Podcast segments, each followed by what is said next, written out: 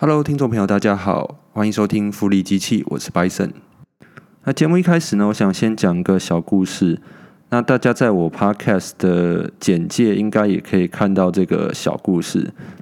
在一六二六年五月二十四号，荷兰人以二十四美元从印第安人手下买下了纽约曼哈顿。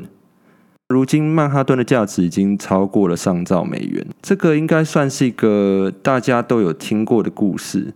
那我的重点是在于说，呃，这个故事告诉我们了什么？就是说，一个价值很低的资产，在通过时间跟复利去做一个累积，它可以在一段时间过后，成为一个非常有价值的一个资产。那这故事中。你是想要当荷兰人，还是想要当印第安人呢？那为什么印第安人当时会想要卖掉这个资产呢？我觉得很大的一部分的原因是他并不了解这个资产的价值。荷兰人为什么会跟他买这个资产呢？也有很大一部分的原因是因为荷兰人了解这个资产背后的价值。所以在这个节目中呢，我们会讨论说。如何打造一个复利机器？这个机器简单来讲，它就是会帮你赚钱。所以呢，希望透过这个平台，能让更多人能有那个 financial literacy，就是在财务上呢，我能够呃掌握的更多的资讯，并且会分析、会解读出不一样市场的一些资讯，然后来一起打造这个复利机器。每个人都可以，呃，挑选一个自己擅长的一个战场或者是市场，比如说股市啦，或者是房市啊、台股啊、美股啊，看你对哪一个领域比较熟悉，然后比较喜欢，那你就选择那个战场。那我个人的话，我是选择美国的市场，美股作为我的战场。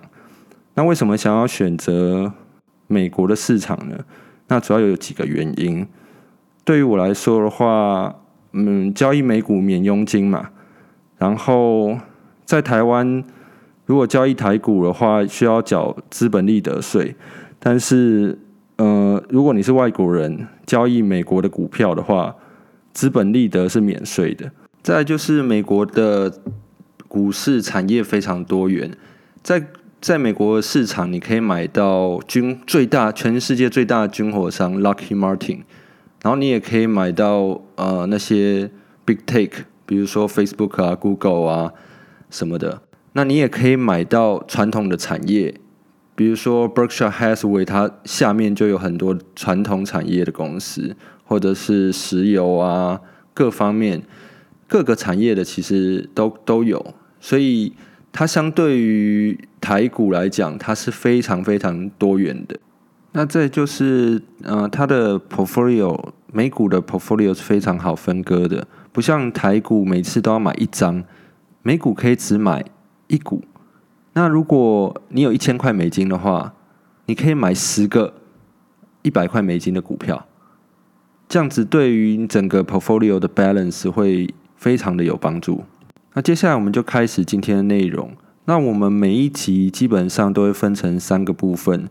呃，第一个部分是近期的市场状况，然后再来我们会在第二部分介绍一只美股。第三个部分的话，就是我们会补充一些财经的知识。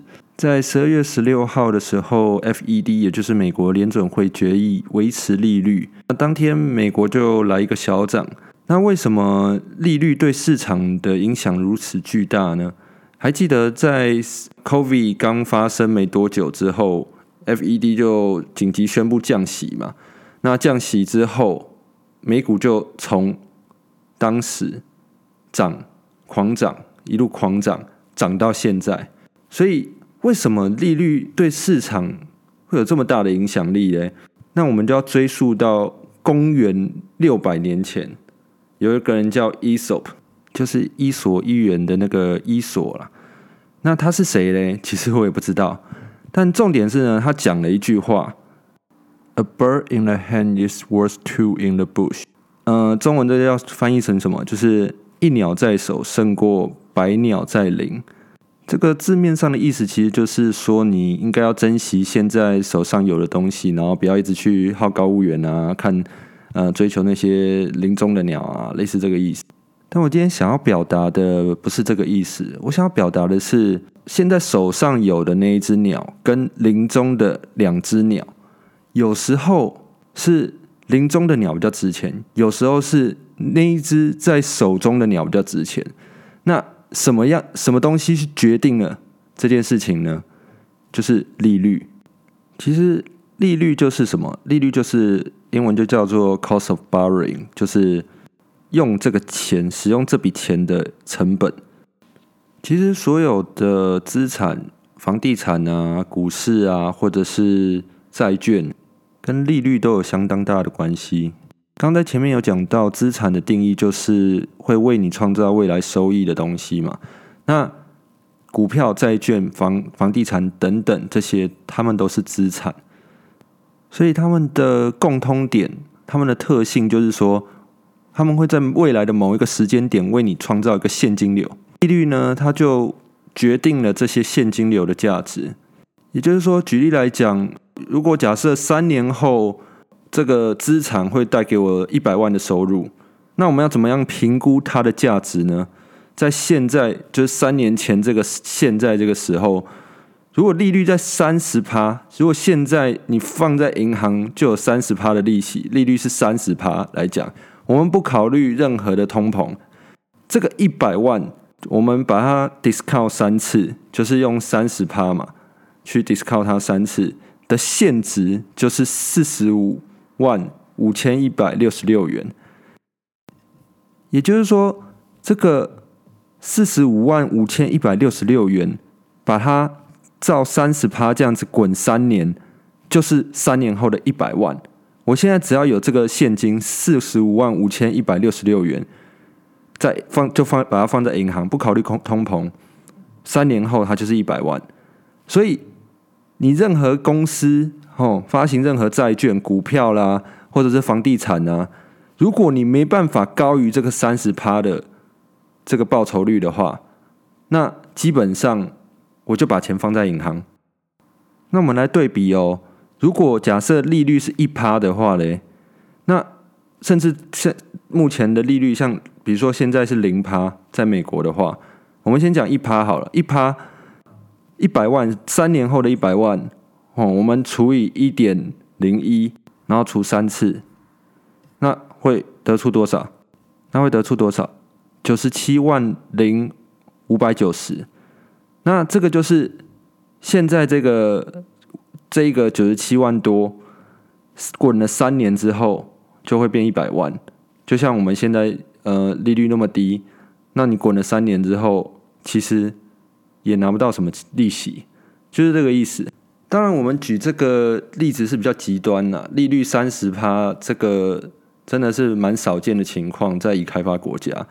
那举这个例子，主要是要去了解说，像是在刚刚三十趴的情况下，林中那两只鸟的价值就没有比你现在手上拿的那一只鸟的价值还高。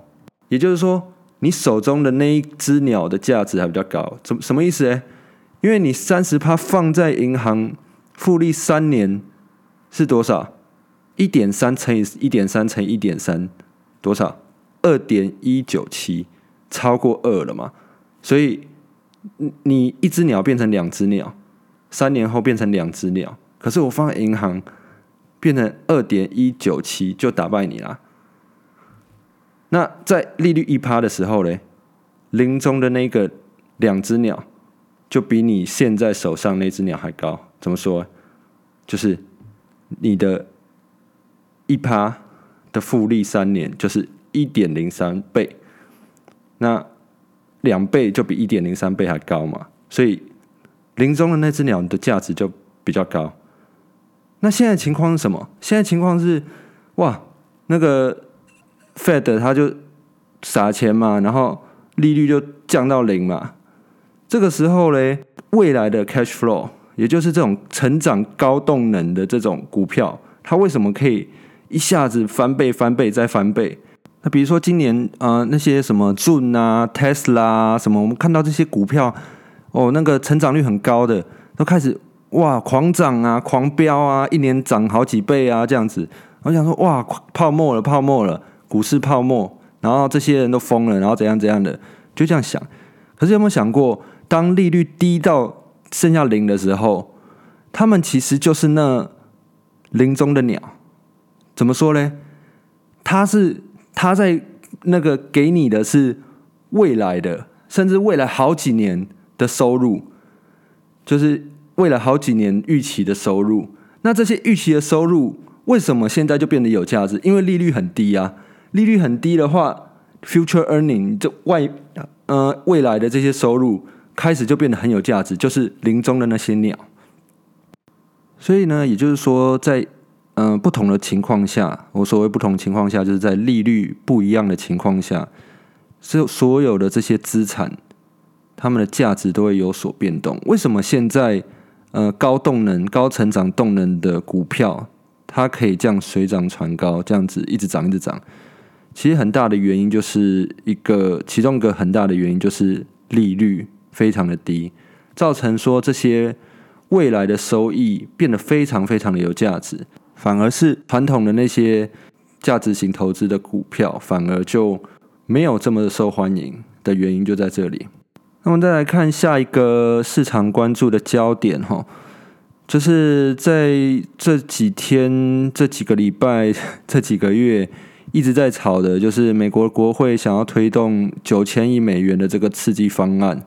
那也就是民民主党跟共和党一直在争论一些为了呃，比如说这个必有的金额啊，或者是一些细节方面，他们一直僵持不下，然后造成到现在还没有一个结论。不过这整个市场目前 price in 的呃 result，我觉得是会通过的，就是还是一直涨嘛。尽管还没有发生，但是整个市场已经预期它不管怎样就是会发生的。但是这边这方面有需要多注意的是，呃，retail sales 在十一月的时候，相较于十月，哦，下降了一点一趴，以及这个失业率，美国的那个失领失业救济金的人数也一直往上飙。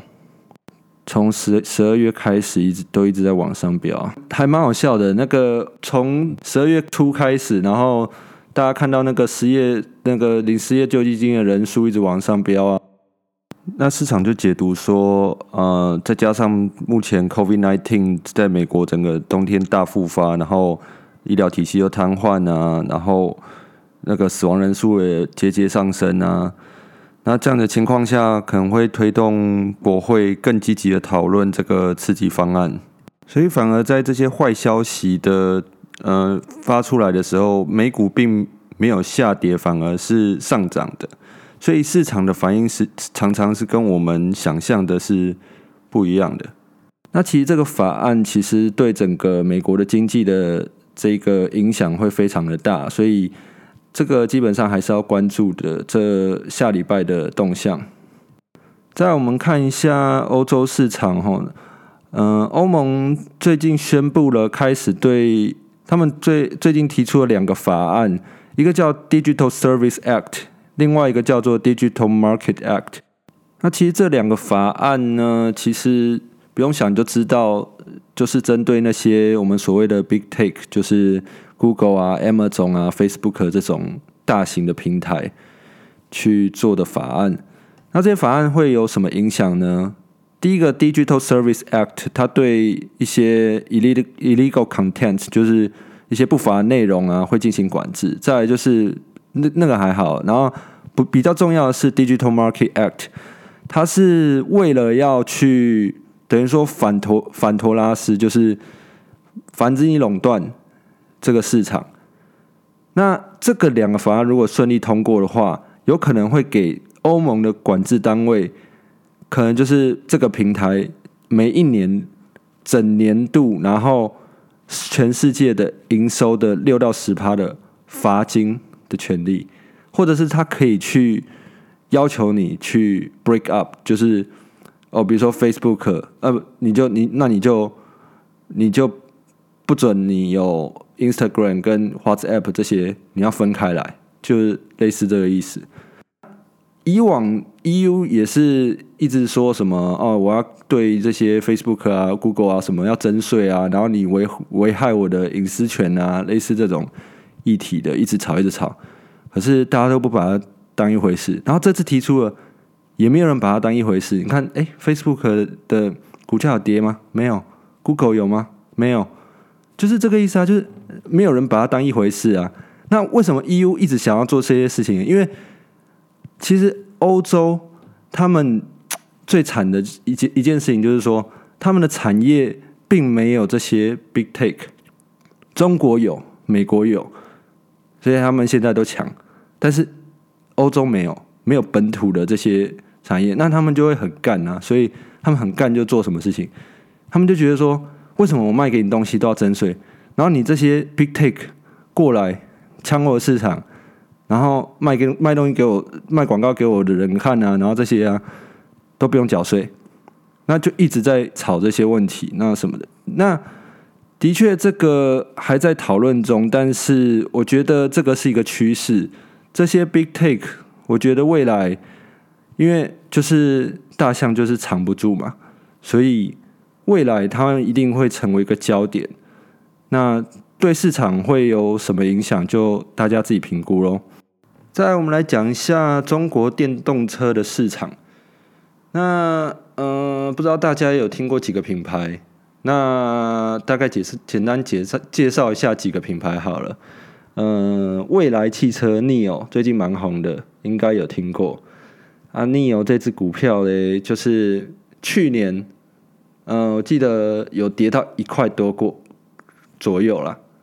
然后今年有一度。我上次看的时候，哎，涨到四十九块啊，所以就是类似四十九倍左右的报酬。如果你去在去年的时候买的话，不过去年的时候其实还蛮可怕的，因为去年的时候它其实已经濒临破产了，所以当时买 买这只股票的话也是相当的危险，就有可能会变成壁纸。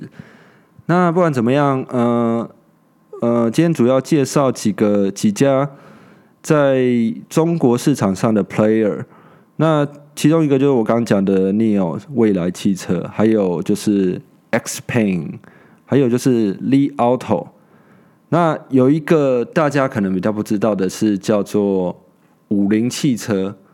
那大家都以为这个是中国的牌子，错，它是美国通用 GM 跟。当地合作的一个牌子，它最厉害的一点就是它超级无敌便宜，它便宜到多便宜嘞？二点八八万人民币，差不多十万台币多一点就可以买到一台车。那它的车长怎样？它就两门，然后很小，很迷你，就是等于是摩托车的在 upgrade 一级。就是那种农村啊什么那些的，在很多人啊，本来只有一个电动摩托车，然后他就在 upgrade 加一点钱，哎，就有这个就有汽车可以开了。其实大家以为那个在中国电动车销量最好的是一定是 Tesla 嘛？错，其实以以销量就是以量来说的话，最卖最好卖最多的其实是这个。就是跟剧院合作的五菱宏光 mini，它是目前在中国市场以量销量来说卖最好的。那我们先讲一下 neo，就是未来汽车。那这一个这一家公司诶，今年已经涨了十一倍了，然后它的市值目前大概是七百亿美元。讲这个数字，大家可能比较没有概念。那 GM 的市值目前大概是五百九十亿美元，然后 Ford 的市值大概是三百六十亿美元，所以很可怕。去年本来股价还跌到一块多，然后今年它的市值就已经超过 GM 跟 Ford 了。但是这呃这几家这几家中国市场 player 大部分其实除了 Tesla 以外，目前都还没有产生利润，然后他们也比传统的车厂卖的车还要少。举例来讲，呃，比如说 Xpeng 就是小鹏汽车嘛，今年的前三季它大概卖了一万四千台车，听起来是不是很少？没错，就是很少。为什么？因为 GM 在中国市场，单在中国市场，它就卖了一百九十万辆车，就是在一样的，就是前三季这样子，所以你就可以知道这个落差有多大。就是它的市值这么高，可是它卖的车并并没有比传统的车厂还多。其实这些这些中国的车厂会就是股票会这样涨，也不是没有理由的。为什么？因为就是 Tesla 带动的嘛。那还有一点，就是因为这也是趋势啊，就是不管在美国、中国或者欧洲，但是中国的话，它是在嗯目标是在二零六零年的话是要成为一个 carbon neutral，就是碳排放为零的一个国家。中国也定了一个目标哈，就是说在二零二五年之前。它电动车要占所有的车辆销售二十帕，然后二零三五年以前要到一半，就是五十帕。那这个以这这样子的目标来讲的话，大概从现在到二零二五年，每一年它的成长率，就是整个电动车的市占率要成长百分之三十到三十五以上。那当然，我不否认，在中国这个电动车市场是非常非常的大。但是目前以目前来讲，这几个 player 他们的市值、他们的价值都非常非常的高。那如果要维持这样子的股价的话，他们必须一直保持他们现在的成长率，然后还要跟其他，因为目前其他的传统传统的车厂。也在开发这些杂杂重本，在开发电动车嘛，所以不管是国内或国外的品牌，他们都必须要竞争，所以这个它的价值，然后它的成长动能可不可以维持，就见仁见智喽。不过可以跟大家分享，因为我近期也是在中国大陆，然后我有去试驾了 Tesla。然后跟未来汽车 Neo 都有去试驾过，那我觉得相较起来，我觉得因为在中国卖的呃卖卖卖的比较好的就是 Model 三嘛，然后我说我跟他讲说我想要订 Model X 或者是那个 Model S，然后他还跟我讲说好像要什么刻字化还是还是什么，反正就是要等的意思，然后我就想想说。好吧，那那那那就是先试试看 Model 三好了，或怎样？哇，结果 Model 三连仪表板都没有，然后整个车子啊、内装啊什么的都感觉很像玩具车，就是就是只有一个那个很像 iPad 的一个一个一一个那个荧幕放在放在中间这样子而已，然后内装啊什么的都都很阳春，那就。它的价格是多少钱？它价格大概长续航版的话，大概是三十万呃九千九百块人民币。然后它续航可以续六百六十八公里嘛，然后零到一百零零到一百三点四秒，这个就蛮猛的。因为其实一开始我还不敢完全的，就是踩到底，就一开始先踩一半，哇！那个就有贴背感，很像跑车那种感觉。其实你没有花很多钱，但是你就可以有跑车的感觉，还蛮爽的，就是有那种驾驶的快感。但是，对后后来就后来就到一个直线的时候，就是比较没车的时候，就全力踩下去，那个真的心脏会那种扑通扑通跳，就哇，很还蛮爽的。对，那后来去未来汽车。去试驾 ES 六的时候，然后就发现说，哎，它其实没有，它它稍微比 Model 三贵一些，因为它其实在中国市场上的定位是高级车的品牌，所以它其实价格不会输双 B 在中国市场的的价格。那它其实你可以感觉到它整个内装啊、质感啊、然后皮料啊、用料啊那些什么，然后然后什么四驱恒温空调啊，然后什么什么什么那个隔音的那个窗户啊，好像是双就是双层的嘛。还有什么那个就是椅子有那个什么电热椅啊，然后通通通风椅啊什么的，就是应有尽有。然后什么天窗什么都都直接给你标配，Tesla 都没有什么选配嘛，对不对？所以，然后它最厉害的一点就是说，它它可以选择换电，就是说它电池可以换哦，它不是像 Tesla 电池就是一直放在那边都不能换，它电池可以换。所以说，它有点像一个会有一个 service fee，然后你付一个服务费，然后你就可以去它的换电站换电池。然后你就会想说，哦，换电换电池那会不会很久？就他就抛一个影片出来，哇，就是三三分钟就马上换好。那我也不知道真的假的，因为我没有去现场看过。但是他看那影片就哇，三分钟，那好像蛮厉害的。那他的。零到一百也是四点七秒嘛，所以也是哎，虽然没有特斯拉那种完全那种贴贴背的那种感觉，但是也有贴背，然后续航也不会差。所以以我就是假设我是中国市场上的消费者的话，然后以特斯拉做比较的话，因为特斯拉其实你要买到 Model X。或者是 S，你的内装啊，整体的质感才会稍微比较好，你才会至少有一个仪表板这样子。但是那个就又比，甚至就比 Neo 还更贵。我记得那天去那个 Tesla 看着，哇，那个选一选什么，哇，也是超贵，好像到六七十万人民币的样子。所以，如果是以 CP 值来讲的话，未来汽车真的还不错。那陆续也看到。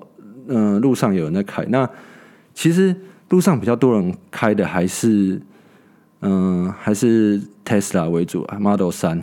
但是，然后很好笑，去他们，因为他们基本上都是去那种都在百货公司那边就是摆摊嘛，然后就会看你要不要去试驾啊什么的。结果我就发现说，Tesla 的摊位都好多人哦，然后那个 Neo 的摊位都没什么人。然后我就故意这样走过去，就是假装没事，然后这样走过去，哎，也没有人理我。然后有一天，我就是跟我朋友，哎，终于就是直接进攻过去看一下。结果他还说跟我们介绍那个人是他是车主，然后他来当义工来来跟我们介绍，我就觉得很好笑，为什么会有车主来来卖，就是帮忙卖车，也不知道他们政策是什么，反正就很好笑，反正就是。Tesla 的摊位就很多人，然后很多人关注啊，这样子，然后 Neo 就没什么人这样子，所以，嗯，整个整个中国市场就是真电动车市场其实是还是非常的活络，而且我觉得他们整个加上政府的一些政策导向啊或者什么的，其实都非常有利。他们在这三到五年，我认为，呃，就是趋势嘛，所以。电动车市场会越来越蓬勃发展，但是这几个 player 当中，谁会继续的往前，然后占领市场啊，或者什么，就大家做一个更深入的分析跟判断。那再来，我们就来介绍一下个股吧。呃，分享一下我最近做的一只股票，叫做 CRM，然后它叫 Salesforce。那不知道大家有没有听过？就是它是做什么呢？它是 CRM 的意思，就是 Customer Relationship Management，就是等于说在呃有点就是 ERP 的系统嘛，就是那种大公司会导的那种系统，资源整合的系统。那它基本上的话，它主要是做客户的这些订单的管理啊，然后。呃，process management 啊，然后呃，就是帮你管理这些资资资讯流嘛。然后，那其实大家呃，在大公司，不管是大公司还是小公司啊，上班其实最近几年一定有听过 ERP 系统啊什么的，就是呃公司想要导系统啊，然后怎样怎样的。其实这其实对一个公司的营运来讲，非真的非常的重要。就像你嗯，今天经营个网拍生意啊，或者什么的，就是当你经营到一个程度，你不可能只是用个 Excel 去管理这些东西嘛，你一定是需要一个系统去帮你管理，然后整合这些资源啊，然后客户的一些资料啊，然后什么的，或者是这个系统的好处就是说，哎，今天有一个员工离职了。没关系，系统都有在记录，所以这个离职了他交接就算没有交接好的话，系统还是有记录，所以客户不会跑掉。那其实像这种呃卖系统的公司，诶，它其实有一个非常大的优势，叫做 switching cost，就是转换成本。它转换成本非常的高。比如说，呃，像像我们很多公司会导 SAP 嘛，那老实讲。其实我自己个人认为，SAP 蛮难用的。但是你会因为 SAP 很难用就把它换掉吗？或者是说有一个价格比较便宜的，然后又好用，比 SAP 好用的这个软软体公司过来跟你推销的时候，然后你就买它吗？不会。为什么？因为你要把你整个资讯、整个公司的资讯那些什么全部搬到新的软体公司，太难了。而且太花时间成本跟人力成本了，就是又耗时又耗人，然后又不一定转换的好，搞不好还中间有一个 transition，然后就漏失掉订单啊，或者是说会有会有什么生产的问题或什么这些类似这种，那就变成说，他一旦导入这个系统的话，客户基本上没有必要的情况下，他基本上不会去换。代表说它会有一个呃，简单来讲就是护城河嘛，所以这个 switching cost 就是它这个企业的一个优势。在十二月一号，Salesforce 公布财报的时候，它也顺便公布它会并购 Slack。那 Slack 是什么样的公司呢？Slack 就跟其实就跟 Zoom 一样啊，它就是类似这种 conference 的呃一种软件，然后。康扣的时候可以用啊，或者是说，它可以平常工作的时候，嗯，类似取代 email 去沟通，有点像 Skype 的感觉。对，那这个他花了两百七十七亿美元去收购这个 Slack，那这个价格其实真的是算是蛮高的一个，有点 overpay 的感觉。那 Salesforce 收购 Slack 的主要的动机到底在哪里？那其实主要就是他开始 identify 到这个市场，就是呃从 COVID nineteen 开始，然后一系列的，就是 work from home 嘛，然后就是这样子的趋势，包括造成了那个 Zoom 的股价也大涨啊，然后营收也飙啊。然后不管不不只是 Zoom 哦，还有 Microsoft 有有一个软件叫做 Team，也是一样，就是类似的功能。然后现在用户也是一直在飙升。那它 Microsoft 比较奸诈的一点是说，它把它 bundle 在它的呃 Office 呃里面，或者是 bundle 它其他的服务里面去卖给这些企业，所以它也有优势。那呃，Salesforce 他发现了这一个动能，然后他发现了这一块市场。那他发现说，Slack 它可以整合到他的系统里面，就是推给他的客户，所以他愿意付这样子的 price take 去完成这个 deal。但是，呃，市场其实并不买单。那一天，我记得当天可好像。嗯，那个 Sales 我觉得大跌了十趴左右。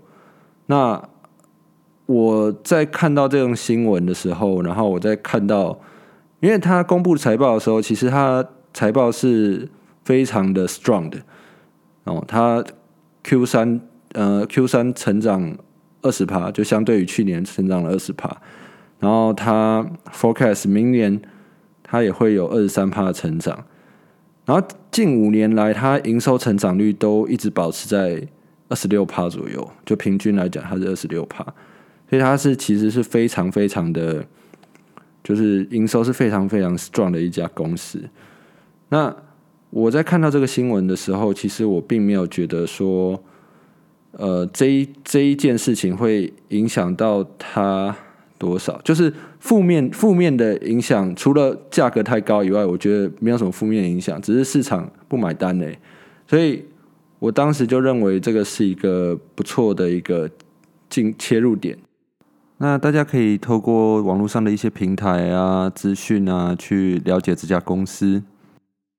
那最后来补充，帮大家补充一下财经的小知识。那今天我们来讲一下价值 versus 价格。那我发现，其实，嗯，大家在买东西的时候都非常非常的斤斤计较，哦，就会去网络上比价、比价啊什么的。可是，就是比那些什么品质嘛，然后规格嘛，然后这个卖家这个他的评价怎么样啊，功能啊，然后有送什么东西啊什么的，然后还杀价啊什么样的。所以，但是我发现说，在买股票的时候，大家反而就好像就不会在意这些东西，比较在意的是这股价会不会涨，对。那很奇怪哦，就是在商品的市场上，价格越低卖的越好，然后价格越高就卖不好。但是在资产市场上，完全就是相反，价格一直往上飙，买的人就越多，那个动能最好越快速，涨得越快，就越越多人跟风，就是要把它炒上去这样子，然后完全不不。没有没有在管说这个这个东西到底是什么东西这样子。那为什么商品市场跟那个资产市场会有这么大的差异呢？主要原因就在于说，当我们在商品市场上交易的时候，我们主要的考量是它的实用性，就这东西到底实不实用，有没有 CP 值，我买了到底可以干嘛，这是重点。但在资产市场上呢，又有另外一个想法就出现，就是说买这个东西它到底会不会涨？它我因为我们买这个东西的目的，在资产市场上，资产就是要为我们创造未来的收益，所以我们很关心说这个未来的这个收益到底会有多少，它的上涨率到底有多少，就是大家最关心的。再来就是很多资产它其实价值并不容易去评估，所以。当你不容易评估的时候，它的就是大家评定它的价值的 range 就非常高，所以你也不知道多少，所以才会有这种乱价格的。就是在商品市场上不会发生，因为商品市场上，哎，一只 iPhone 就是多少这样子啊？那你可以卖到一台 iPhone 卖三十万、一百万吗？不可能嘛，因为 iPhone 就差不多就两三万、三四万就这样子而已啊，没有人会用一百万去买一只 iPhone 嘛。但是在有一些是资产的市场上，有一些东西就是可以被炒作，有一些话题啊，然后什么的啊，然后就就可以炒作。那我们就把它分成两种资产，一种资产叫做没有现金流的资产，比如说黄金啊、银啊、嗯、红酒啊、钻石啊什么的。甚至在十七世纪的时候，有一种东西叫做郁金香，在荷兰，它被炒作到。一个郁金香可以买一栋洋房，那你就知道说，这个连郁金香都可以被炒到这种程度了。所以，好最近的比比特币，或者是一些被炒的股票啊，或者什么的，你都不会觉得稀奇，因为什么东西都可以炒，因为每天这种就是人类最没办法抵挡的诱惑。当你看到一个东西，它就是一直在涨，你也不知道为什么。